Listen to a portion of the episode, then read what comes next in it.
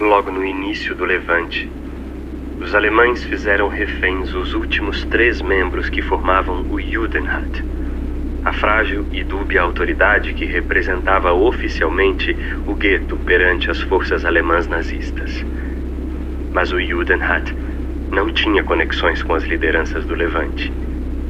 Por isso, agora inúteis, na sexta-feira, 23 de abril de 1943, os reféns são fuzilados e, em seguida, jogados em um lixão.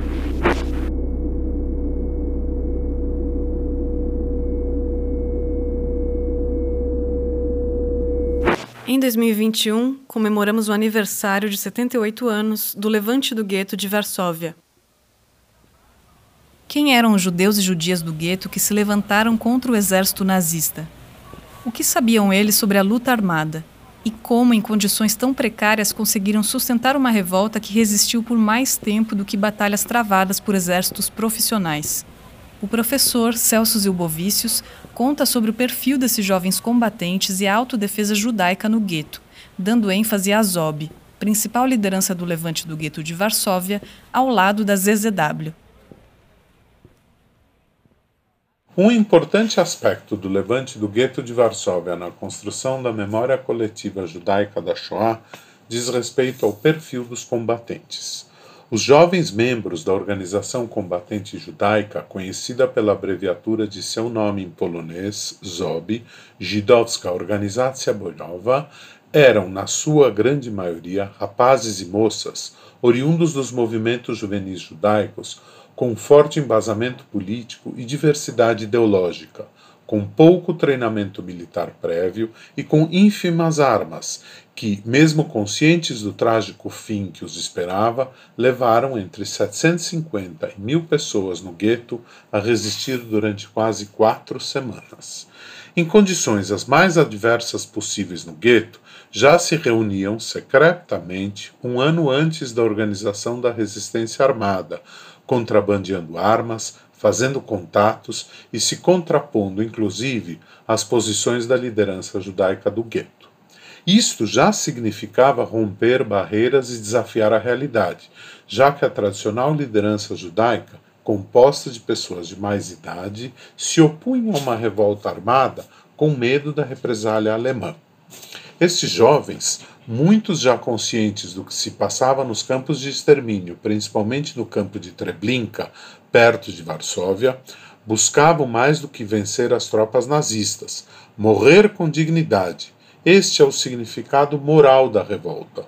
Não vender barato suas vidas e, morrendo, não morrer, como foi encontrado em um bilhete de um dos combatentes. Leio aqui na sequência a última carta do líder da revolta, o jovem Mordechai Anilevich, de 24 anos, do movimento Ashomer Atzair, enviada a um contato seu no lado ariano. O que nós passamos estes dias não se pode talvez descrever com palavras. Estamos conscientes de que tudo quanto aconteceu ultrapassa os nossos mais ousados sonhos. Os alemães foram duas vezes forçados a fugir do gueto. Uma de nossas unidades resistiu 40 minutos numa posição, uma segunda, seis horas. Uma mina que pusemos na área das fábricas de escovas explodiu. Vários de nossos destacamentos atacaram os alemães e os afugentaram. Nossas perdas em homens são mínimas, e isso também é uma vitória. Nosso colega I morreu junto a um fuzil metralhadora, combatendo bravamente. Tenho a sensação de que estamos fazendo uma grande coisa, que aquilo que esperávamos tem um sentido elevado. A partir de hoje, passamos a atuar segundo a tática de guerrilha. Hoje de noite vão sair três unidades de combate. Elas têm dois encargos: colher informações e apoderar-se de armas. Lembre-se que as armas curtas não têm para nós nenhuma serventia. Raramente as utilizamos. Precisamos urgentemente de granadas, fuzis metralhadoras e material explosivo. Não é possível descrever as condições em que vivem os judeus no gueto. Só alguns poucos poderão suportá-las. Todos os demais, cedo ou tarde, hão de perecer. Seu destino está selado. Em quase todos os bunkers onde se escondem milhares de pessoas, não se pode acender uma vela porque falta ar. Boa sorte, meu caro. Talvez ainda nos encontramos. O sonho de minha vida já se concretizou. A autodefesa judaica no gueto tornou-se um fato. A resistência armada judaica constituiu-se. Sou testemunho das elevadas e heróicas lutas dos insurretos judeus.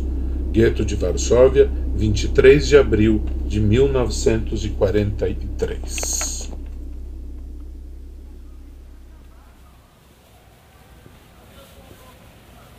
Você acabou de ouvir um dos episódios de Levante-se, um podcast produzido pela Casa do Povo em homenagem ao Levante do Gueto de Varsóvia. A narração do início de cada episódio é de Rodrigo Bouzan e eu sou Juliana R. A música que abre este programa é uma interpretação do Hino dos Partisanos pelo Coral Tradição, e a imagem que ilustra o episódio é do artista Daniel Frota de Abreu.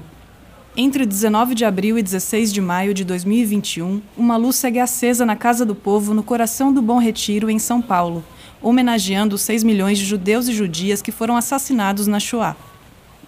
Na atual pandemia, esta é a nossa maneira de lembrar e homenagear os mortos de ontem e também os de hoje.